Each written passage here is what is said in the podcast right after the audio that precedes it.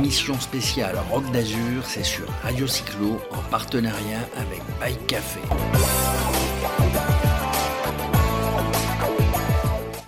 Voilà Patrick, euh, Bike Café pour terminer, euh, notre, série d'interviews sur le gravel et sur le, et rock d'Azur.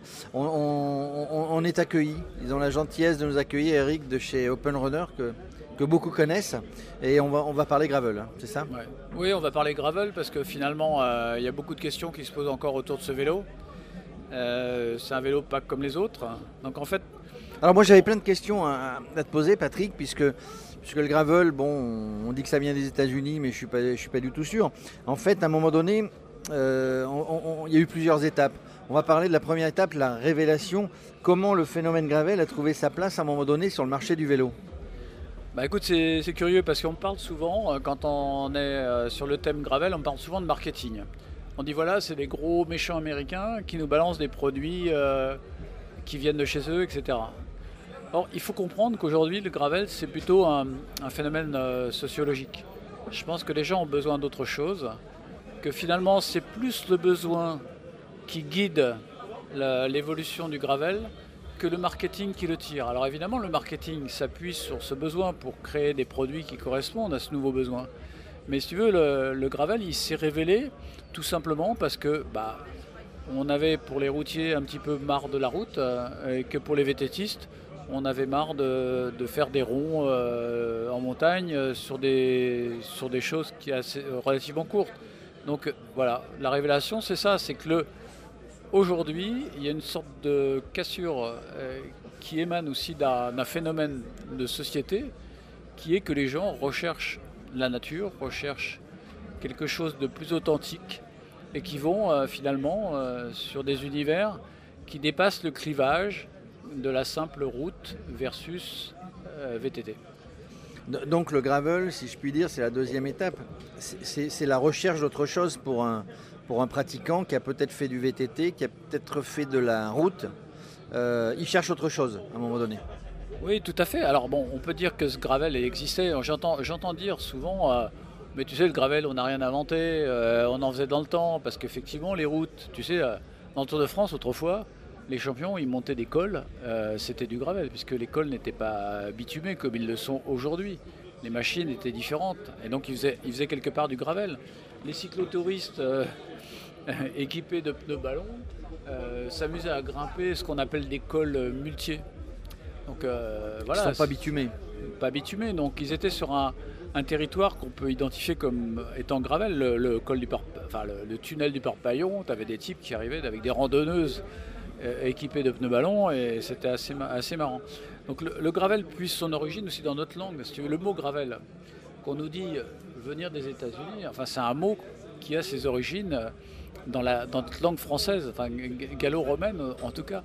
Donc, Les, euh, les Américains, ils s'attribuent toujours tout et finalement, euh, on Bah, croit qu'ils ont inventé, mais enfin, ils n'ont rien inventé. Ouais, non, ils n'ont rien inventé. Si tu vas, par exemple, dans le bois de Vincennes, il y a une avenue de la Gravelle qui Donc, existe à côté, de les la- Américains. à côté du vélodrome de la Cipale. Donc, enfin bon, je, je rigole, mais si tu veux, on est dans un carambolage culturel. Alors, il faut prendre euh, effectivement cette culture qui nous vient des US avec leur version à eux. C'est-à-dire qu'en fait, on est sur un phénomène. Le marché américain est puissant. Déjà en volume, il a sa capacité à produire des, des- des équipements euh, assez rapidement. Il a surtout derrière un marché très important.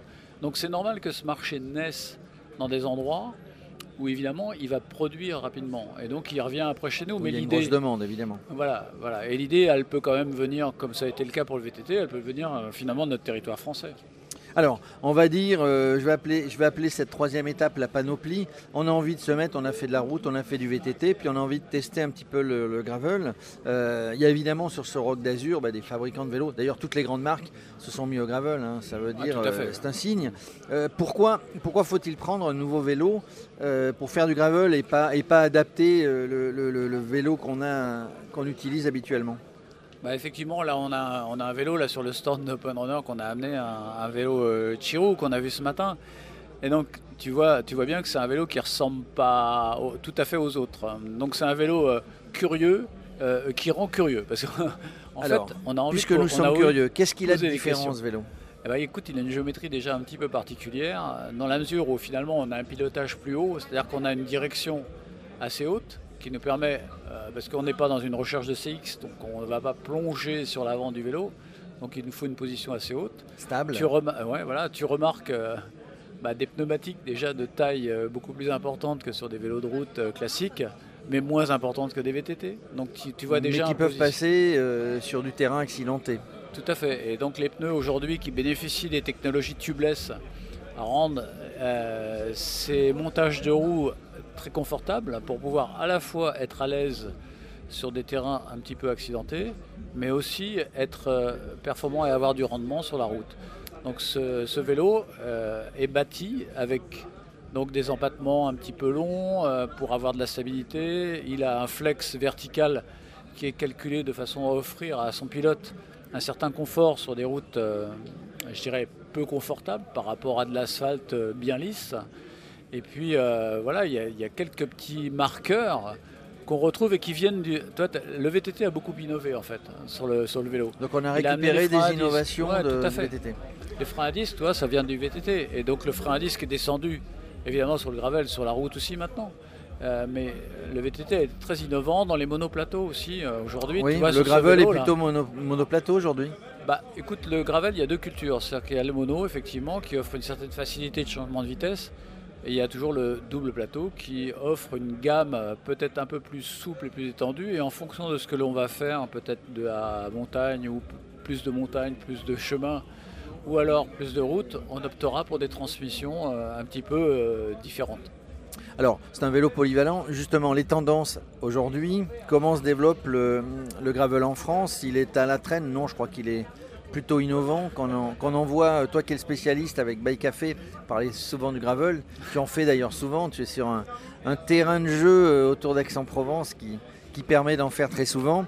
Comment ça se développe en France le gravel? En fait, en, France, euh, ce qu'il faut voir, c'est que le gravel, c'est une famille un peu bordélique. je la qualifie comme ça parce que elle est à la fois moderne euh, et tolérante. C'est-à-dire qu'on a parlé tout à l'heure des technologies un petit peu. Euh, elle possède ces gènes multiples qui, l'enrichissent. En fait, on navigue entre deux extrêmes. En fait, la dimension gravel s'exprime entre les vélos de cyclocross euh, qu'on connaissait bien dans les compétitions classiques de cyclocross. Donc là, tu as un vélo qui est équipé en pneus de 33 parce que l'UCI a défini ce, règlement-là. Mais à l'extrême, de l'autre côté, tu as des vélos euh, plus Monster Cross. Là, on a un exemple d'un vélo qui a fait la, route de la soie, si tu veux, euh, au Kyrgyzstan. Euh, avec un vélo comme ça, t'imagines l'aventure que tu peux faire. Et on n'est on pas très loin aussi de pouvoir l'utiliser ici sur les pistes du Var. Toi, c'est, voilà, cet écart-là, il est donc cette singularité, cette singularité, excuse-moi, est, remarquée sur, le, sur les tendances qui se développe de plus en plus dans un usage agrandi. Toutes les, marques, toutes les marques s'y sont mises. Hein. Toutes les grandes marques se sont mises au gravel. Il y a des modèles et on, on, trouve, euh, on trouve aussi du gravel, du e-gravel, on va dire, du e-bike. Euh, on, commence, à, bah, on commence à voir. Si tu veux, est arrivé c'est effectivement une bonne opportunité pour des gens qui n'ont pas forcément euh, les capacités techniques ou qui malheureusement vieillissent un petit peu et qui ont, besoin d'un petit coup d'assistance. Il faut savoir que l'assistance électrique, c'est pas c'est pas une mobilette, hein. c'est un vélo sur lequel il faut quand même envoyer. Il faut encore pédaler. Il faut pédaler, il faut pédaler un petit le peu. Moteur ne, le moteur n'avance pas tout. Alors, je, voulais euh, sur les tendances quand même finir un petit peu sur les sur les organisations parce qu'ici on est en plein cœur d'un, c'est évidemment le Rock d'Azur. Le Rock d'Azur, c'est du VTT à la base. Quand tu vois la photo du premier Rock d'Azur, c'est il y a 36 ans. Euh, et ben en fait c'était Gravel. Quand tu regardais les, les, les 10 vélos qui étaient sur la ligne de départ, parce que c'était ça, tu avais deux vélos de cyclocross, avais, voilà. Et les mecs, ils ont fait le Rock d'Azur avec des vélos qui n'étaient pas suspendus comme on peut les voir aujourd'hui. Donc les organisations aujourd'hui qui proposent des, des, sorties gravel ou des événements gravel ou voire des courses gravel, puisque là, samedi matin, il y aura le départ de la Mavic euh, Gravel Race ici à, au Rock. Et donc on peut considérer que c'est quand même des courses. Les gars, ils vont faire un chrono, toi. Puis d'un autre côté, tu as des mecs qui vont partir. Euh, en rando, euh, tranquille, euh, savourer les, chemins euh, sur lesquels ils roulent. Ça, veut, dire que le gravel est adapté à, toutes les envies, à toutes les situations, à, tous les gens, quelle que soit la discipline, entre guillemets, quelles que soient les balades qu'ils ont envie de faire. Est-ce que le gravel, pour terminer, est, bien adapté pour le bikepacking? Je rappelle que bah, le bikepacking, c'est c'est des gens qui mettent quelques sacoches à l'avant, à l'arrière, derrière la selle, et puis s'en vont ben, tranquillement découvrir un pays, un paysage. Est-ce que, est que, le vélo gravel est adapté? Moi je pense que oui, mais toi qui es le ah spécialiste, tu vas nous le dire. Le, le, vélo gravel, c'est presque aussi sa seconde nature, c'est de pouvoir offrir à son propriétaire la capacité de voyager. Alors avant, euh, on revient un petit peu dans le monde ancien, on avait, qui existe toujours d'ailleurs, qui a toujours son sens, on avait des porte-bagages, tu sais, qu'on fixait euh, métalliques sur lesquels on accrochait des sacoches. Euh, voilà, c'était des vélos un petit peu compliqués. Aujourd'hui, avec ton vélo que tu utilises quotidiennement, tu vas simplement par des scratchs, et merci à la maison Velcro, à l'invention du scratch, on fixe sur le cadre euh, trois types de sacoches. On va résumer ça comme ça. Des sacoches de guidon sur laquelle on met dans laquelle on met certains, certains accessoires, y compris éventuellement un petit sac de couchage, si on fait vraiment du bivouac. Une sacoche de cadre dans laquelle on met un petit peu tout son barda euh, qu'on utilise euh, régulièrement en route pour pas avoir à, à, trop farfouiller. Et puis à l'arrière, une sacoche de sel dans laquelle on peut ranger ses vêtements, son change, euh, et sur laquelle, à l'extérieur, on peut accrocher ses tongs le soir pour retirer ses chaussures. Voilà. Et le hamac. Et voilà. Et en fait, le scratch, c'est euh, intéressant parce que sont les sacoches classiques fixées sur des, des fixations métalliques qui peuvent des fois casser. En fait, avec le scratch, à l'admettons que tu pètes un scratch, de toute façon, tu bouts un bout de ficelle et tu n'es pas en rade. Quoi. Et puis ton vélo que tu utilises pour aller faire le marché ou que tu utilises pour rouler avec les potes le dimanche, etc. Il devient ton vélo de bikepacking. Voilà, il devient un vélo de voyage. Euh. C'est pour ça qu'on dit réellement que bah, le vélo gravel, c'est un vélo polyvalent. En fait, on peut aller bosser avec, on peut faire du, euh, de la petite balade le dimanche euh, en famille ou avec des potes, on peut partir pour des, des, hum, des, destinations plus lointaines. En fait, il est polyvalent, il passe partout. En fait, c'est vraiment presque, je dirais, le vélo idéal. Voilà, dans certains cas, certains en ont fait leur vélo unique parce qu'ils ont compris qu'avec ça, ils pouvaient faire beaucoup de choses, y compris euh, ce qu'ils faisaient en VTT. Tous les VTTistes ne sont pas des VTTistes spécialistes d'enduriste ou de descente, etc. Donc ils font du VTT un peu en balade. Donc auquel cas, un gravel peut très bien faire l'affaire. Et il peut aussi remplacer un vélo de route. Que tout un chacun utilise pour faire une balade euh, ou même faire euh, une grande sortie, mais c'est un vélo qui est capable de faire ça. Ouais. Et quand je fais une sortie avec un gravel ou pas un gravel, eh ben je me sers en deux minutes, Patrick, je me sers de l'application Open Runner, puisqu'ils ont la gentillesse, ah de, la gentillesse de nous accueillir sur leur stand. Alors on est dans un creuset effectivement euh, chez Open Runner de gens qui sont depuis, depuis 11 ans, 12 peut-être, Eric me reprendra si c'est une erreur, sur euh, le tracé d'itinéraire. En fait, le bonheur de rouler euh, commence dans la, dans la carte en fait. Voilà, tu, tu, as l'imaginaire. En fait, on va établir sa carte. Voilà, on va établir sa carte sur un fond IGN avec un certain nombre de détails. Euh, on va repérer la petite église, le petit ruisseau, etc. Donc on va commencer à rêver déjà sur son ordinateur ou son téléphone portable tu peux continuer à parler, Patrick. Il y a les hélicoptères de la sécurité civile, de la gendarmerie. Ils nous ont repérés. Mince. Bike Café et Radio Cyclo sont repérés sur le Rock d'Azur. Ouais, donc tu traces, tu euh, imagines déjà tout ton parcours. Déjà, tu commences à rêver. C'est-à-dire, en fait, dans la trace, moi je dis que le bonheur est dans la trace. C'est-à-dire qu'en fait, tu commences déjà à, euh, à rêver de ce que tu vas faire. Ensuite, tu vas le réaliser.